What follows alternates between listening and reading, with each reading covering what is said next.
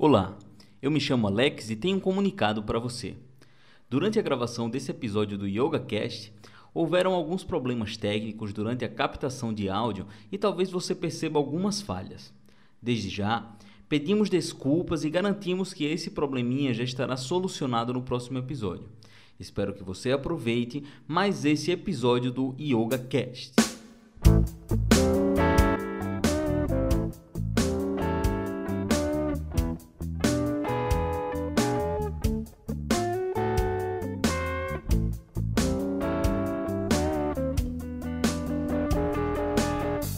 Olá, sejam muito bem-vindos ao YogaCast. Hoje nós estamos no episódio 2 e estou aqui com a doutora Catita Jardim, que vai falar hoje sobre um tema que é muito recorrente no consultório dela, com os pacientes, com os alunos. E ela quer trazer um tema hoje bem interessante. Esse tema é por que o outro, outras pessoas não podem nos fazer felizes. Então, para começar esse podcast de hoje, eu gostaria de me apresentar primeiro. Eu sou Alex. Eu sou a Catita Jardim. E eu gostaria de te fazer uma pergunta, Catita. Já que o outro não pode me fazer feliz, já que ninguém pode me fazer feliz nesse contexto, nenhuma pessoa poderia me fazer feliz, então onde moraria essa felicidade? Onde habita essa felicidade, já que ela não vem do outro, já que ela não vem de outra pessoa, né? Uma coisa que eu acho muito interessante, é, e primeiro eu quero cumprimentar todo mundo, né? Então, assim, que bom estar aqui de novo, esse segundo episódio. Mais uma vez esse bate-papo.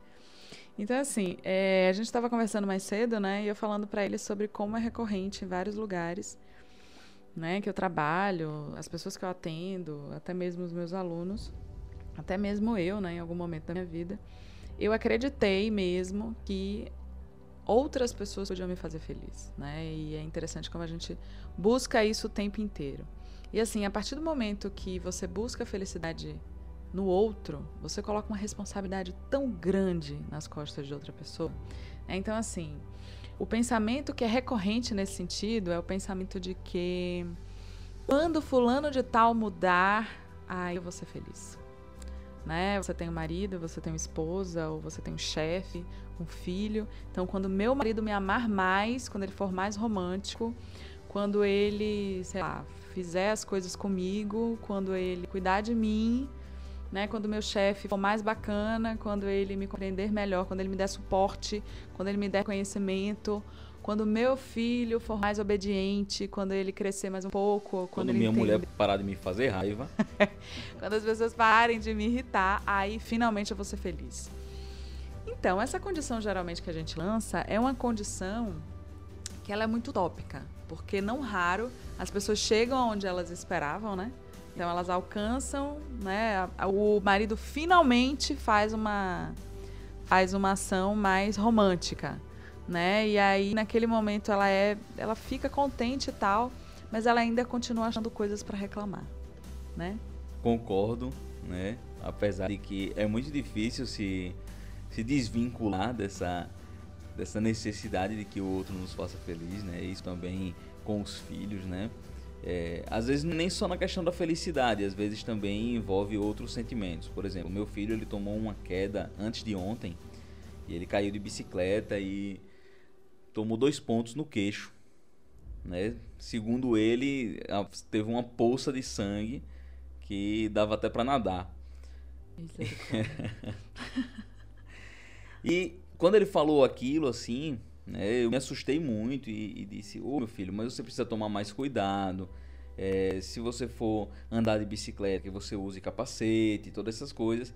Mas aí ele simplesmente desconversou. Então, é, agora você falando sobre isso, Catita, eu fiquei imaginando. Talvez eu não esteja esperando que ele me faça feliz, mas talvez que ele atenda as minhas expectativas de agir como eu gostaria que ele agisse, né? E aí isso também até entra em um, um outro aspecto, né? É, será que esperar também muitas vezes que, que o outro atinja as nossas expectativas, atinja aquilo que a gente gostaria que o outro fosse, né? Dentro daquilo que você estava falando da, da felicidade, quando o meu marido for mais romântico, quando minha mulher é, cozinhar comidas mais gostosas ou coisas desse tipo, é que eu serei feliz. E às vezes não é só felicidade, né? Às vezes também tem outros sentimentos que estão envolvidos nessa relação de dependência com o outro, não é isso?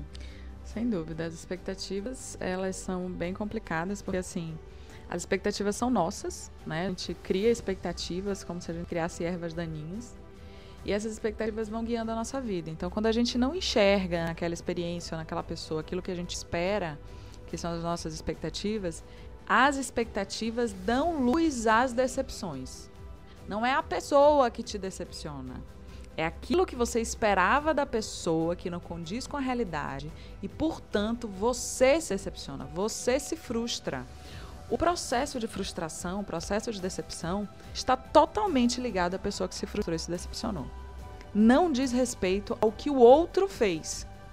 Porque, assim, a nossa tendência, de uma maneira geral, é esperar que os outros se encaixem numa determinada forma de, de, de funcionamento, né? Ah, eu espero que o de tal é, seja assim. Porque eu tenho na minha cabeça, muito fechadinho, o que é ser um bom marido, o que é ser um bom amigo, o que é ser um bom patrão, o que é ser um bom filho, o que é ser um bom funcionário.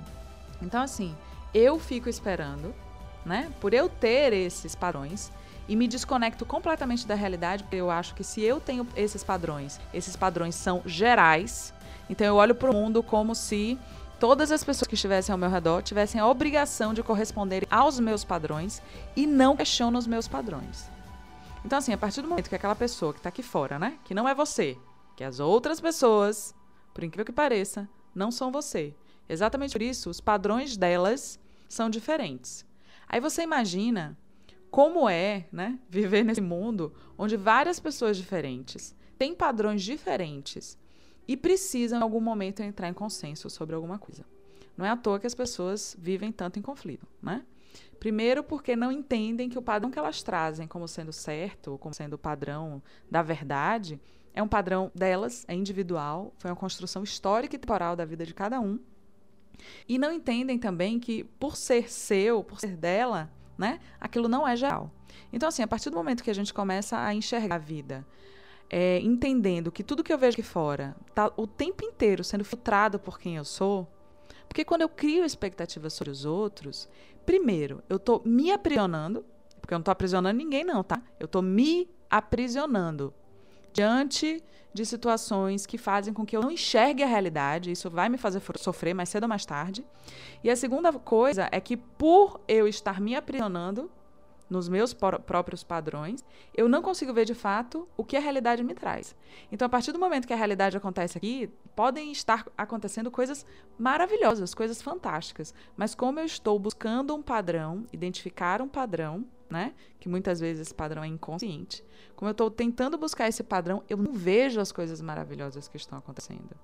Então eu acabo julgando que a minha vida é triste, que a minha vida, né, que eu tô, que eu tô muito mal, que eu não tenho motivo nenhum para estar vivo, que eu nunca vou ser feliz, porque eu olho a vida a partir de expectativas ou de ideias fixas que eu trago como verdades absolutas, que criam um padrão, um padrão mental em mim e me fazem não reconhecer a realidade e as coisas maravilhosas que acontecem na realidade todos os dias.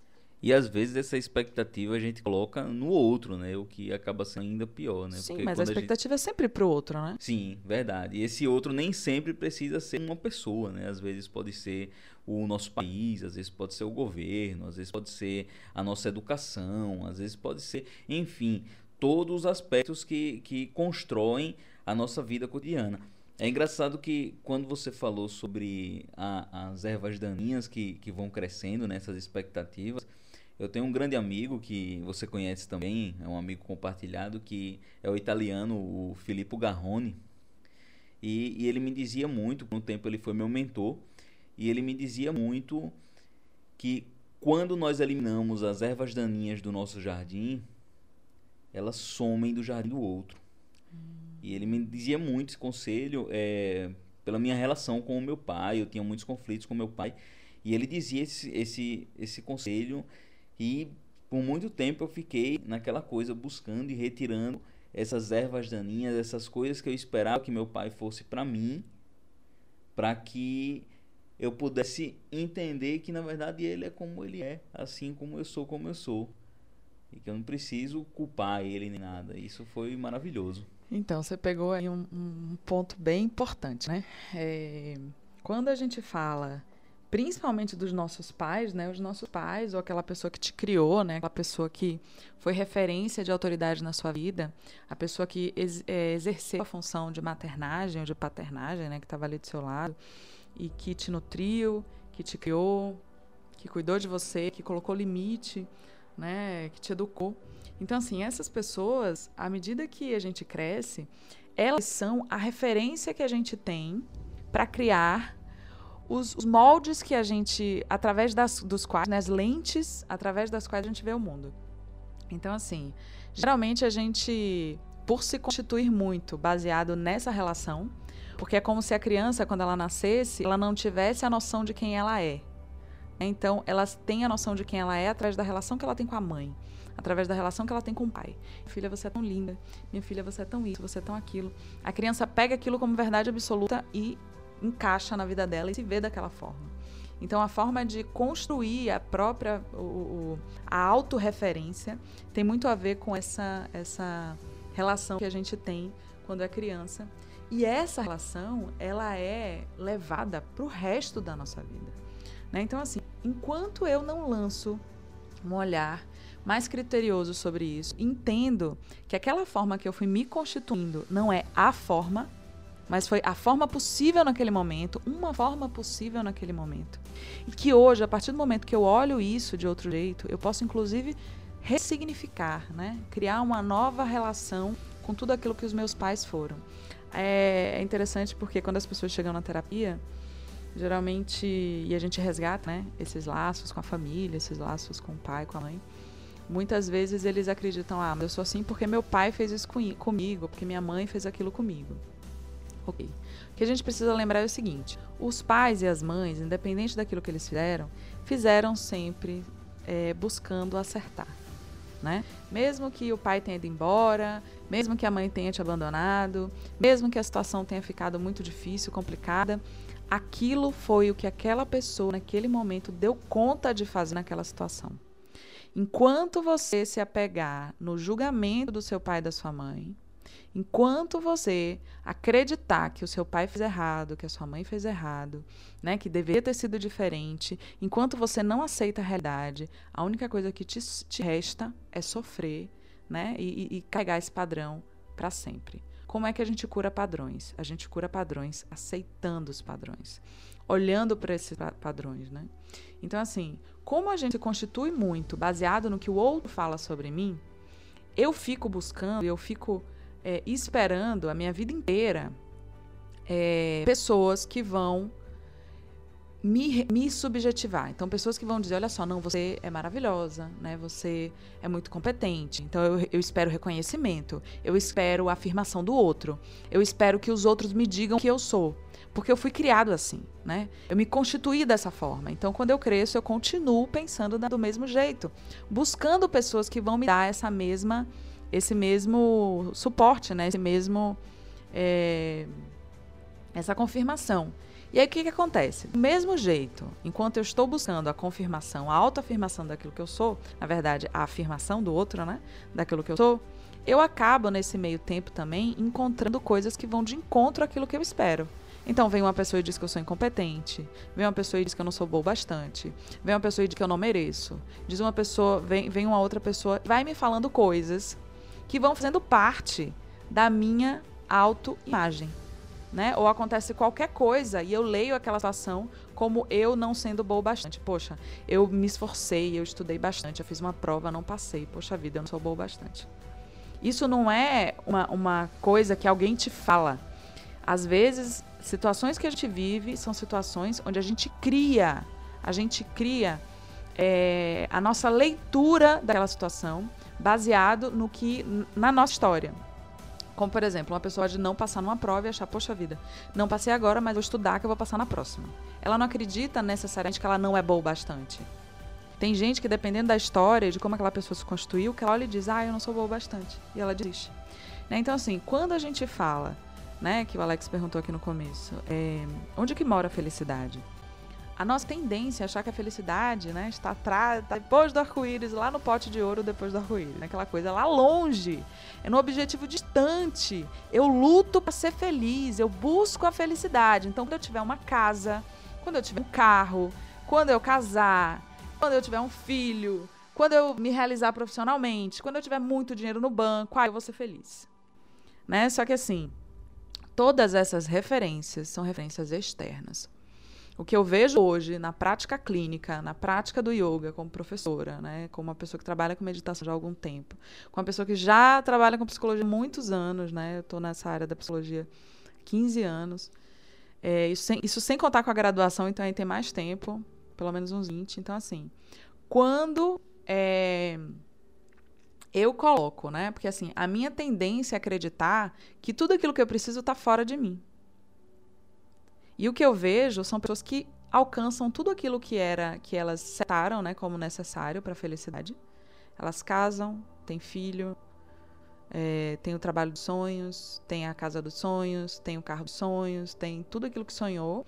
Mas ela chega aqui e diz: Olha só, eu tenho um vazio no meu peito e eu não consigo lidar com isso. Então, todas as vezes que eu seto a felicidade para fora de mim, eu não alcanço a felicidade. É engraçado, né? Porque esse troço do do arco-íris, né? Essa, essa meta que a gente coloca da felicidade e, e até falando do arco-íris de uma maneira mais literal, é, ele fica muito longe, né? Eu mesmo já tentei chegar no fim desse arco-íris para achar esse duende e até hoje nunca consegui, assim. Toda vez que eu, que eu vejo um arco-íris, antes de conseguir chegar no, no tal fim do arco-íris para ver esse pote de ouro, o arco-íris já sumiu do céu. Mas pensando é, nisso que você colocou e é extremamente interessante, me veio um, um, uma reflexão, né? Você falou dessa questão do, do modo de pensar, né? De toda essa autoimagem que a gente vai criando de acordo com o que os outros vão nos espelhando e, dizendo sobre nós.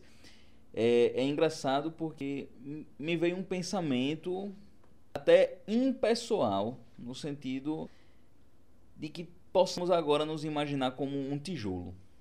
Um tijolo que faz parte de um muro. Esse tijolo ele foi muro a vida toda.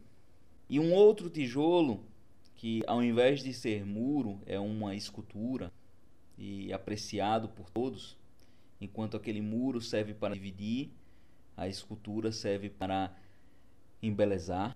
E aquele tijolo ele continua ali se, se sentindo como um muro. Mas é muito difícil que eu chegue para esse tijolo e diga que alguém chegue para mim enquanto tijolo e me diga: você não é um muro. Você é um tijolo que pode ser uma escultura, mas eu, eu estou preso a um muro, né? E aí eu, o que eu gostaria de saber de você, que eu coloquei esse, esse exemplo do, do tijolo no muro e o tijolo na escultura, é se existe alguma forma de que nós possamos sair dessa condição de, de estarmos conectados né, a esse passado, conectados a, a essa estrutura que, que moldou essa nossa forma de ser, porque eu acredito que para que esse tijolo que é muro consiga se ver como um tijolo que pode ser qualquer outra coisa construída com tijolo, ele precisa, eu acredito que ele precisa ser fora do lugar, fora do, do, do muro. Uhum. E eu gostaria de saber de você se existe alguma forma assim, é, será, será deu uma uma dica de que te, é, é, pessoas que fazem terapia com você chegam nessas conclusões e, e, é verdade, já é sabido por todos que a terapia é algo fundamental, né? Que é, é necessário para todos, né? Aqueles que dizem, ah, não, não preciso de terapia, é... eu não sei, mas eu acho que todo mundo precisa em algum momento de terapia, em algum momento precisamos resolver algumas questões internas. E resolver questões internas é justamente esse processo, né? Eu sou um tijolo Sim. e quero, não quero mais me ver como, como um muro. E existe alguma forma de sair disso aí, Catita? Então, é... eu acredito assim, eu acredito que a terapia é fantástico, né? Um, sem dúvida nenhuma, eu, eu experiencio isso na minha vida, já faço terapia há um tempo, né? Além de atender, tanto na minha vida quanto na vida dos meus pacientes. É, mas assim, quando você tá preso numa situação, né? Quando você se vê preso numa situação e você olha e tudo na sua vida te leva para o mesmo ponto, né? De que não, não, não sou feliz, não dou certo, tento e não consigo, já tentei de tudo, né? Minha vida não tem jeito, é, eu vou ser sempre isso aqui e tal. Uma coisa que eu quero te falar, se você pensa sobre isso, se você acha que você não é bom bastante, que você nunca está pronto para poder fazer alguma coisa, né? Que você sempre é, sempre fica em dúvida da sua própria capacidade, de até onde você pode ir. Eu quero te falar que assim, é, o que você criou dentro da sua cabeça foi um jeito de se ver. O que você faz todos os dias é alimentar esse jeito de se ver. Então assim, quais são, pelo menos para mim, as possibilidades, né, assim, testadas por mim, pelo menos, que fazem a gente criar esse deslocamento subjetivo. Uma delas, como a gente já falou, é a psicoterapia. Na psicoterapia você você pode, você é passível de se ver de uma forma que você nunca se viu. Né? No processo de psicoterapia, o que a gente faz é, se, é colocar um espelho na sua frente para que você se veja de um jeito diferente. E, a partir disso, a gente cria em conjunto estratégias para poder lidar com essas situações. Para que você saia de comportamentos repetitivos, para que você entenda por que, que você se afeta tanto diante das situações, por que, que essa tristeza é tão profunda, por que, que você não cria estratégias né, para poder sustentar a sua felicidade, é, e várias outras coisas. Né? Então, assim, uma das coisas que causa deslocamento subjetivo é a psicoterapia. Outra coisa é a meditação. A meditação, a partir do momento que você se coloca no processo meditativo, o processo meditativo consiste, dentre outras coisas, na autoobservação. Eu preciso me ver, eu preciso me sentir. Necessariamente, se você medita e não se vê, se você medita e não se sente, é porque você não está meditando. Tá? Então você tem um processo de silenciar e de estar em contato com você, que a meditação ela é, é, ela trabalha, né? Ela constrói. Dentro da meditação, junto com a meditação, a prática de yoga é fantástico também, porque assim, ela coloca no corpo questões que para você eram só subjetivas. Então, por exemplo, eu estava dando aula essa semana para alguns alunos, para minha turma, e a gente fez um, uma sequência de asanas mais desafiadores. Né? Então, uma coisa assim mais que exige mais do corpo. Não raro é fácil, né, encontrar pessoas que desistem no meio do asana. O que, que eu peço para elas fazerem? Observa quais pensamentos você tem diante de um asana desafiador. O que você pensa quando você faz um asana desafiador? Você acredita, você fala na sua cabeça, não vou conseguir, e aí você cai, sem dúvida nenhuma. Ou você diz, vamos lá, eu vou tentar só mais um pouco, vou respirar só mais um pouco, eu vou conseguir. Aquilo que eu penso, que isso, né? É, aquilo que eu penso tem tudo a ver com como a minha mente funciona, que tem a ver com a forma que eu funciono no mundo e quando eu estou atento para isso, eu mudo a minha experiência diante das coisas. O yoga traz essa essa consciência no seu corpo. São coisas que antes você só conseguia ver é, de forma muito subjetiva. O yoga ele incorpora, né? Ele dá corpo para você lidar com isso de outro jeito. E assim, a arte também é fantástica, né? Quando você decide fazer uma arte terapia ou quando você decide fazer alguma coisa ligada à arte. A autoexpressão é muito importante, porque quando você se, se expressa, você está lidando com coisas que fazem você sair do lugar que você estava acostumado a estar. Mas muitas vezes também o que causa o deslocamento subjetivo são grandes tragédias. Né? É grande sofrimento, uma grande dor. Porque quando você entra num processo de dor profunda, você não tem mais como, como sustentar uma coisa que estava ali e você estava empurrando com a barriga. É o muro que desmorona, né? Exatamente, vai tudo para o chão. E aí, quando vai para o chão, você não tem escolha. Né? Porque assim, quando você está vivendo a situação e você sustenta ela, porque é, dá, dá para empurrar a barriga, ok, você vai levando, levando, levando. Até que chega um dia que aquilo cai. Né? Não tem mais como você segurar. Então, nesse momento, você é obrigado a fazer um deslocamento objetivo. Só que o que algumas pessoas fazem? Mesmo diante de situações de dor extrema, ao invés de caminharem com isso, elas tentam voltar o caminho. E aí, elas não aprenderam com a situação, voltam né? Ai, meu Deus, sofri muito, sofri muito, mas ela volta a executar o mesmo comportamento, com o mesmo estado de mente que ela tinha antes. E aí o que, que acontece? Mais cedo ou mais tarde, acaba voltando para a mesma situação, empurrando com a barriga e depois mais um sofrimento, mais uma queda brusca, mais um rompimento. Importante. E é engraçado que. Engraçado não, né? Porque isso não, É trágico, não chega a ser engraçado. Mas é, é interessante que isso sempre está relacionado com, com essa ideia dessa expectativa. Às vezes não no outro enquanto pessoa, mas no outro enquanto é, é, sociedade que nos cerca, enquanto modo de vida, né? É, porque se tudo, se tudo desmorona, se o, se o mundo vai ao chão e vem esse, esse sofrimento, essa dor, né? Fica aquela coisa e a pessoa quer voltar, e a pessoa quer voltar. Eu mesmo já passei por, situações assim no passado e foi isso que me levou à meditação. É, é engraçado que quando a gente passa por uma situação desse jeito e a gente quer voltar, não dá, não dá para voltar. A gente quer voltar justamente porque a gente está achando que o que nos fazia feliz na nossa memória era a situação tal qual como era lá, era a pessoa tal qual como era então, lá. eu era- preciso falar sobre isso, olha só. Olha só, vamos, vamos colocar um exemplo aí de um relacionamento, tá? Para você entender como que você acaba voltando para o mesmo ponto sem se desenvolver. Ó, digamos que você tem um relacionamento e esse relacionamento termina. O relacionamento em si, quando você para para lembrar, ele tinha questões, né? ele tinha problemas. Mas quando o relacionamento é rompido, você esquece os problemas. E você se apega àquilo que te fazia feliz quando você estava no relacionamento. Isso porque você botava, colocava nos ombros do outro a responsabilidade por te fazer feliz. E é provável que o rompimento desse relacionamento tenha a ver também com isso. Por quê? A partir do momento que eu coloco no outro a responsabilidade por me fazer feliz, o que eu mais faço é cobrar dele que ele seja, faça e, e- e me complete do jeito que eu estou esperando.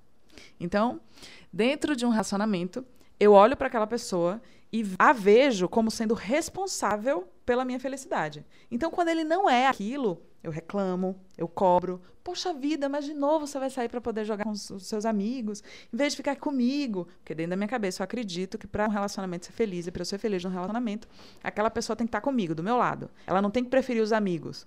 Porque se ele prefere os amigos naquele momento é porque ele não me ama. Todas as reações que eu tenho diante das situações da minha vida têm a ver com uma verdade que eu escondo como sendo absoluta dentro da minha mente.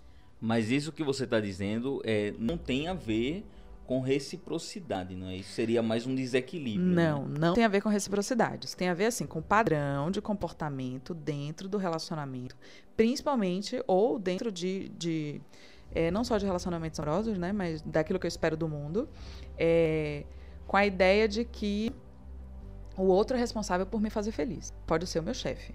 Quando ele me der um aumento, eu vou ser feliz. Se ele me der esse reconhecimento, eu ser feliz. Né? Se o mundo fosse um lugar onde, sei lá, eu encontrasse pessoas mais facilmente, né? se o mundo, se Aracaju fosse uma cidade maior, se isso, se aquilo outro, eu seria feliz. Quando eu coloco a responsabilidade nos outros da minha felicidade, o meu comportamento esperado que faça isso por mim.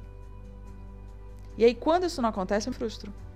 E aí, quando o relacionamento termina, primeiro que eu não consigo lembrar dessas, dessas eh, situações que me afastaram da pessoa. Eu lembro das coisas positivas, né?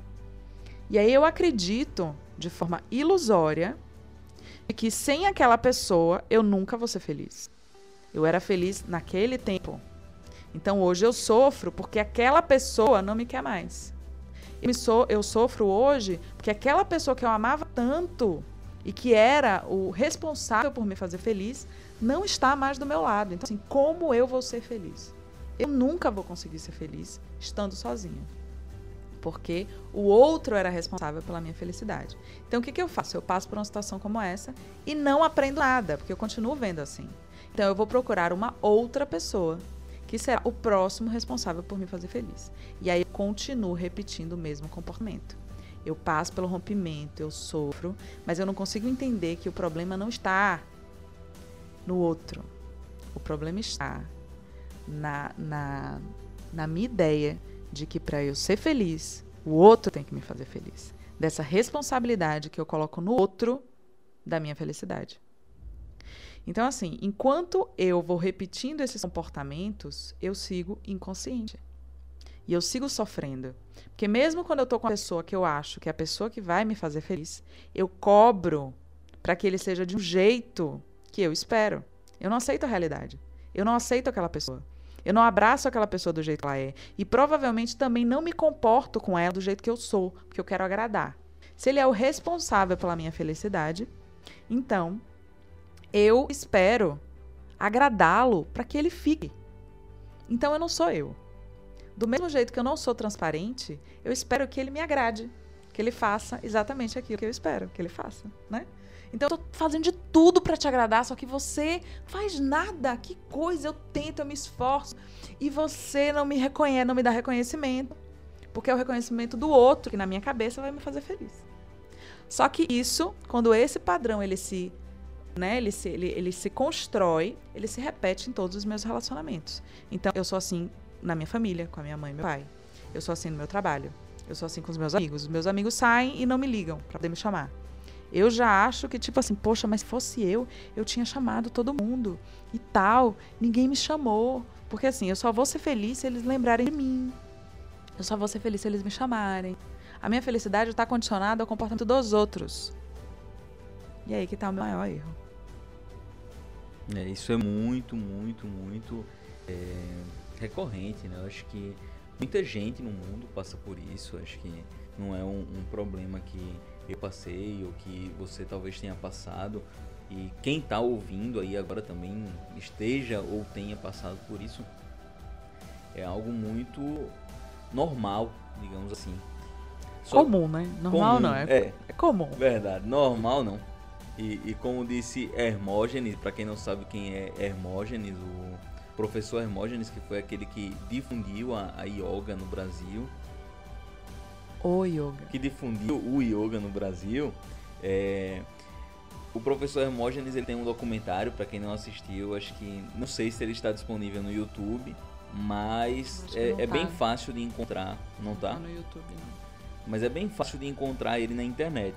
O nome do documentário é Deus me livre de ser normal.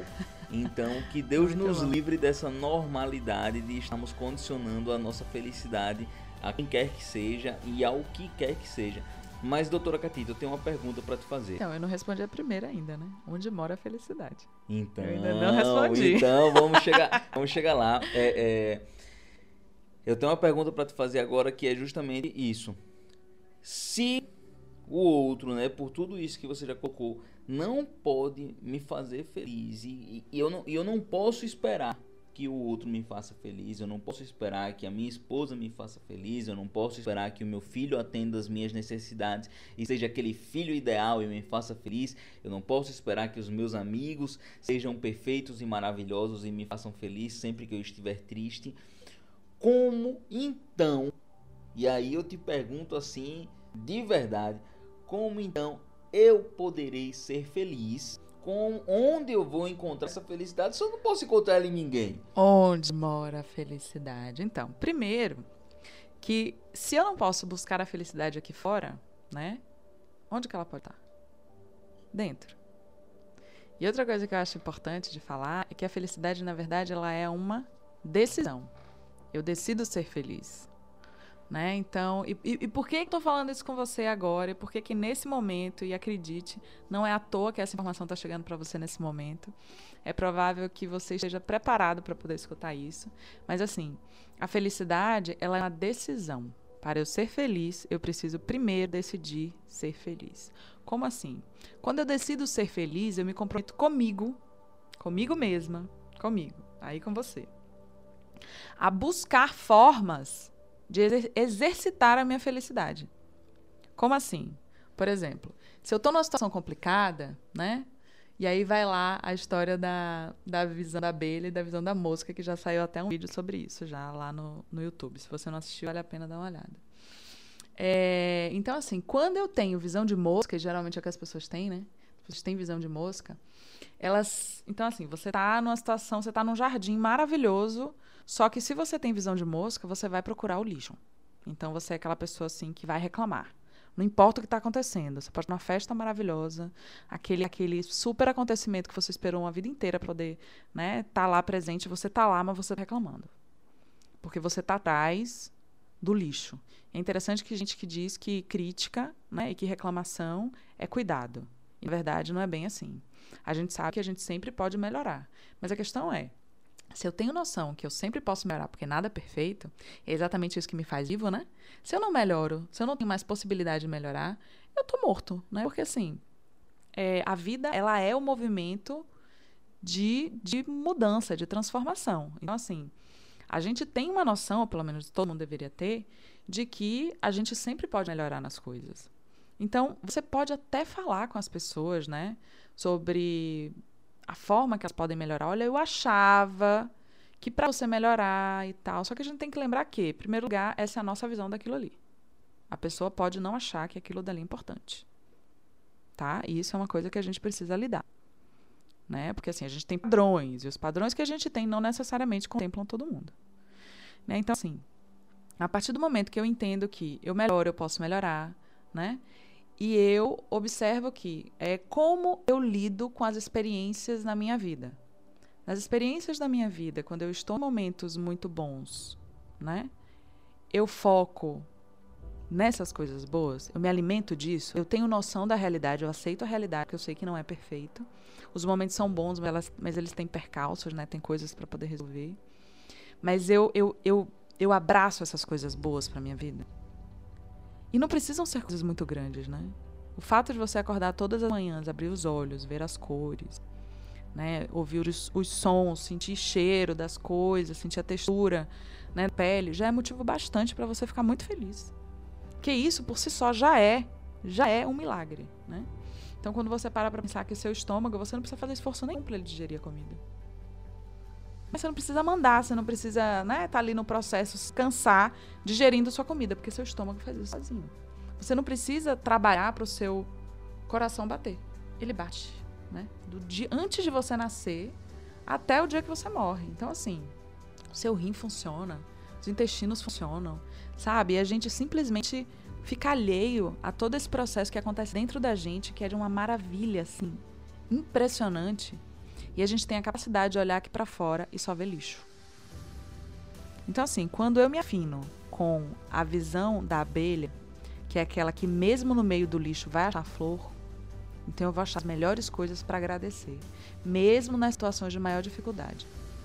E eu vou entender que aquela situação de dificuldade que está acontecendo ali na minha vida é um degrau para que eu evolua, é um degrau para que eu melhore, é um degrau para que eu tenha fé em mim, para que eu acredite profundamente que toda essa sabedoria que eu tenho conectada em centelha divina vai funcionar. Que ela funciona, que ela me guia.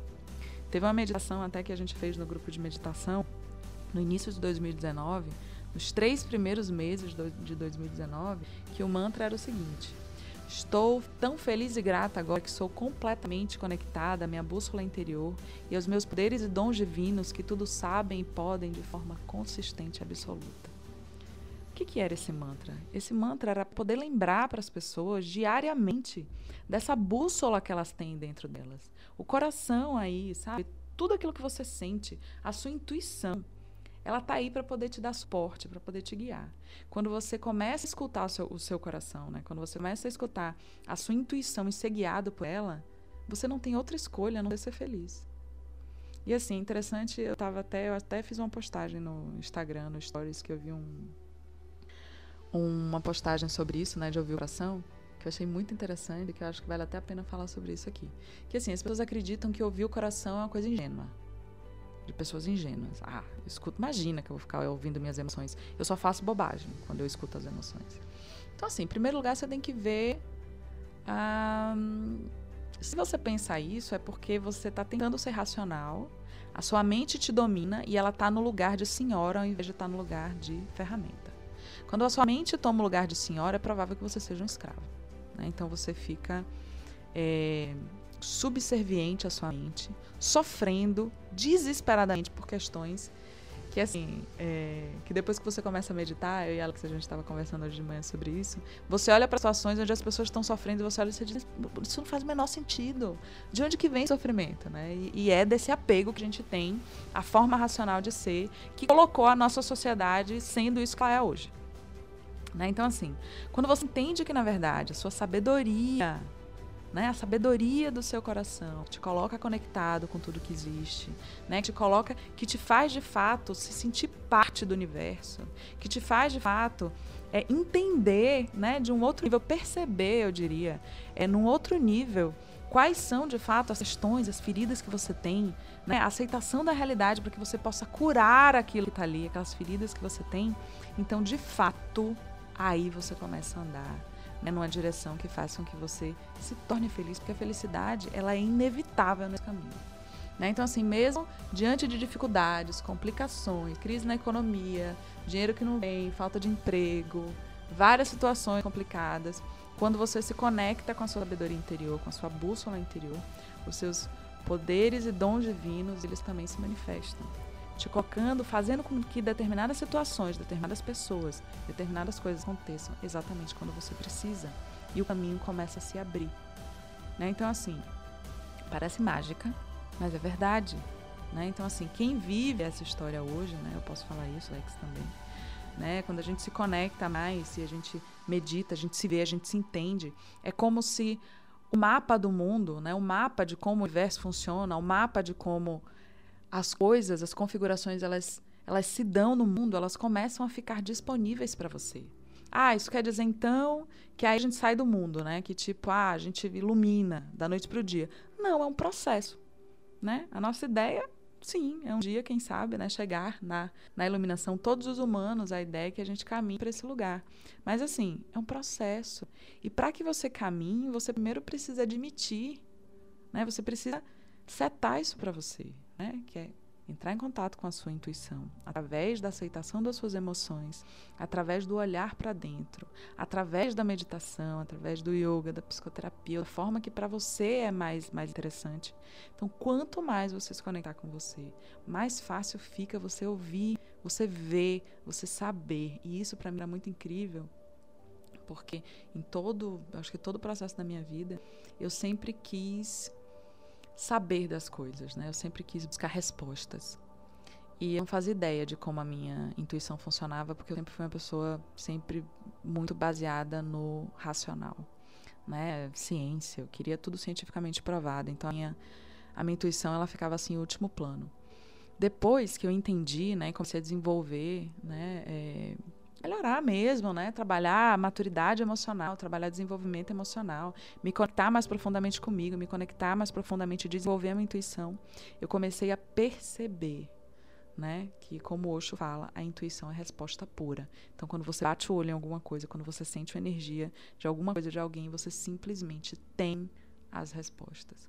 Então, assim, a felicidade nunca, em tempo algum, pode ficar a de ninguém, a não ser de você mesmo. E esse deve ser o seu objetivo, é, de você desenvolver a felicidade em você, de você buscar nas pequenas coisas do dia a dia motivos para ser feliz. E quando você faz isso, quando você descobre esse caminho, é impossível você desaprender ele. Então é uma coisa que fica com você para sempre. Medite, né? Eu quero deixar essa palavra somente ela medite, porque a partir do momento que Catita começou a colocar toda essa positividade, toda essa essas boas novas, né, de que podemos sim escolher, elegir, decidir ser felizes. Isso é muito bom, né? E é, é, é, mais engraçado ainda que quando ela começou a falar sobre isso, até as paredes aqui começaram a sorrir. o lugar ficou mais calmo, o lugar ficou mais tranquilo. E é justamente isso que acontece quando a gente começa a tomar a decisão em nossa vida de ser feliz, de agradecer por pequenas coisas, de agradecer pelos pequenos gestos, por um bom dia que alguém te dá, de agradecer por estar vivo, por mais por esse dom maravilhoso que é viver, por poder acordar cada manhã, pela água que a gente bebe, acordar por termos uma cama para dormir, termos um cobertor, né? O, o confortos simples que a gente tem. Então, desde já eu quero agradecer a todos que estão aqui. Quer falar ainda? Tudo bem. É, desde já eu quero agradecer a todos que estão ouvindo é, esse podcast até esse momento. Quero agradecer também a você, doutora Catita, que com, com todo esse carinho está compartilhando todo esse conhecimento com mais pessoas, porque é importantíssimo que, que essa consciência possa atingir a, ao mundo inteiro, se for possível, porque se tivermos um mundo consciente e feliz, né, teremos um mundo de amor, um mundo de harmonia, um mundo verdadeiramente de paz, né? Verdade. Mas uma coisa que eu acho que é importante falar também é porque hoje em dia a gente vê pessoas é, incentivando uma felicidade vazia, né? Então, tipo, que é a felicidade tóxica. Né? Por exemplo, uma pessoa ficar triste, não, não pode ficar triste. Toma um antidepressivo para essa tristeza passar, porque se você ficar triste, você não produz. Ou né? fume um baseado. É, porque aí você precisa, né? Tome um copo de cerveja. Isso aí. Então, é tipo assim, eu vou me enganar do que está acontecendo para ficar feliz, né? Para me distrair. É, a felicidade tóxica, né? Ou, vamos mudar esse nome, a positividade tóxica, é um, é um fenômeno que a gente também precisa observar, porque assim, não adianta você tentar ser feliz, e botar bem entre aspas aí o ser feliz, é, de forma inconsciente. Que é tipo a, é a ditadura da felicidade, né? Tem que ser feliz, tem que ser feliz, tem que ser feliz, porque senão, porque todo mundo é positivo, aí você vai lá, cheira um pó, aí você fica feliz porque, né, tem que ser feliz. Mas assim, olha só, você não é obrigado a nada. Tudo que na sua cabeça começar com a frase eu tenho que, tá errado. É seu ego gritando, certo? Então, o que, é muito importante? Todas as vezes que você começar qualquer coisa e você diz eu tenho que ser assim, eu tenho que fazer assim, desconsidere. O que, que a gente tem que observar? A felicidade real ela é consciente. Eu não ignoro a realidade.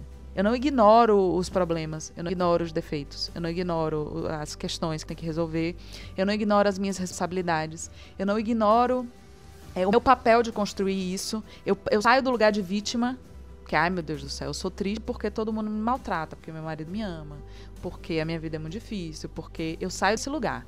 Eu me responsabilizo pela minha felicidade. Só que eu me responsabilizo da minha felicidade tendo consciência de que tem muitas questões que eu preciso melhorar, que o mundo, né, que e a partir do momento, como eu não posso controlar nada aqui fora, eu não posso controlar nada nem ninguém aqui fora. Eu não posso mudar ninguém.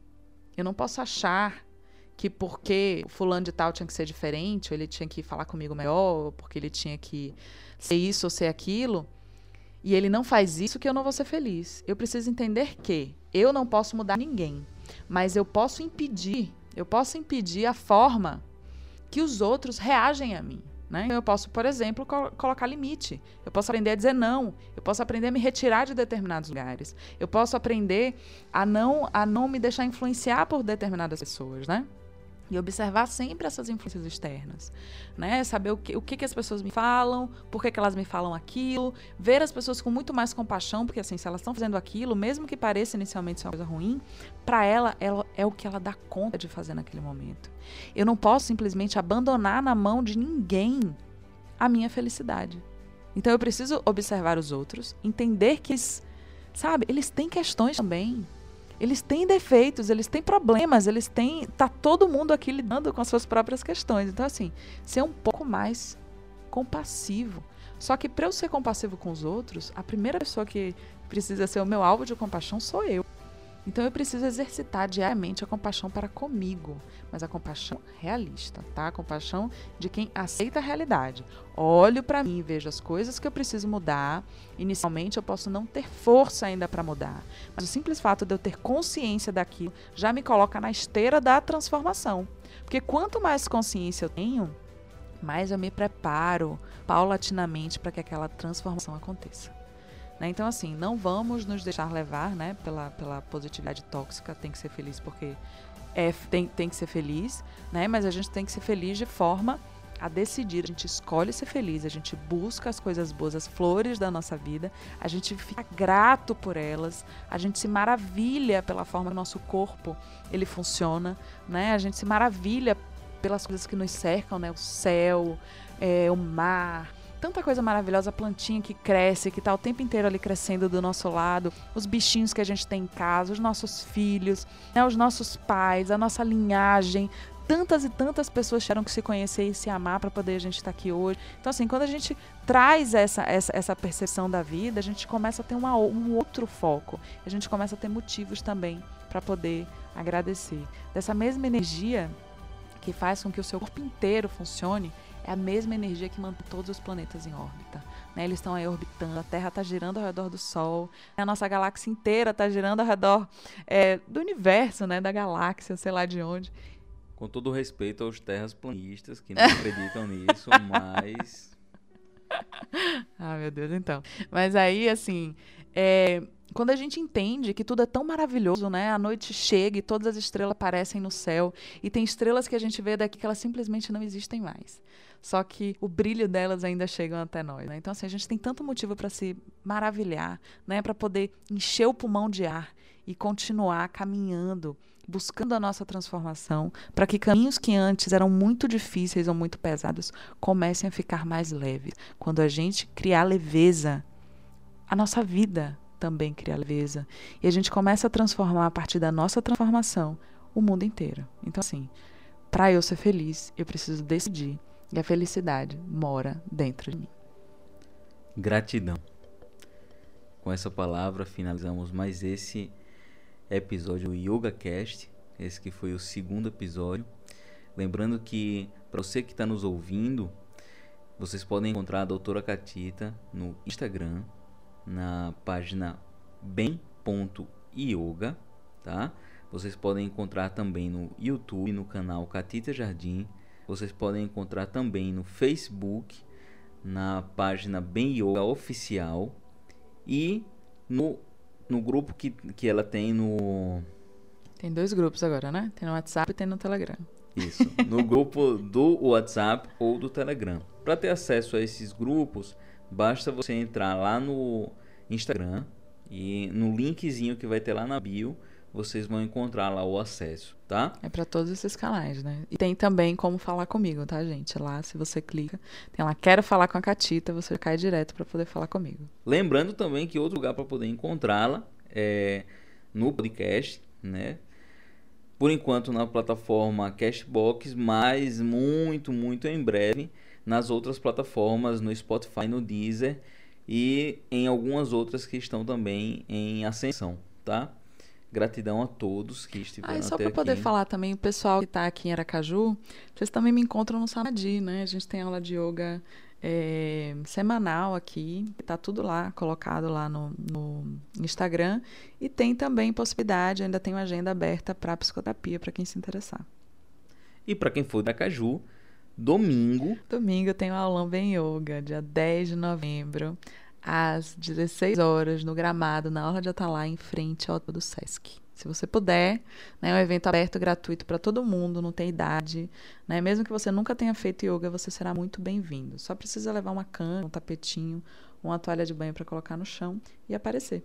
Tá bom? Gratidão infinita também, Alex. Bom demais o podcast, estou adorando. Então, até a próxima. Esse foi mais um YogaCast. Tchau, gente. Gratidão.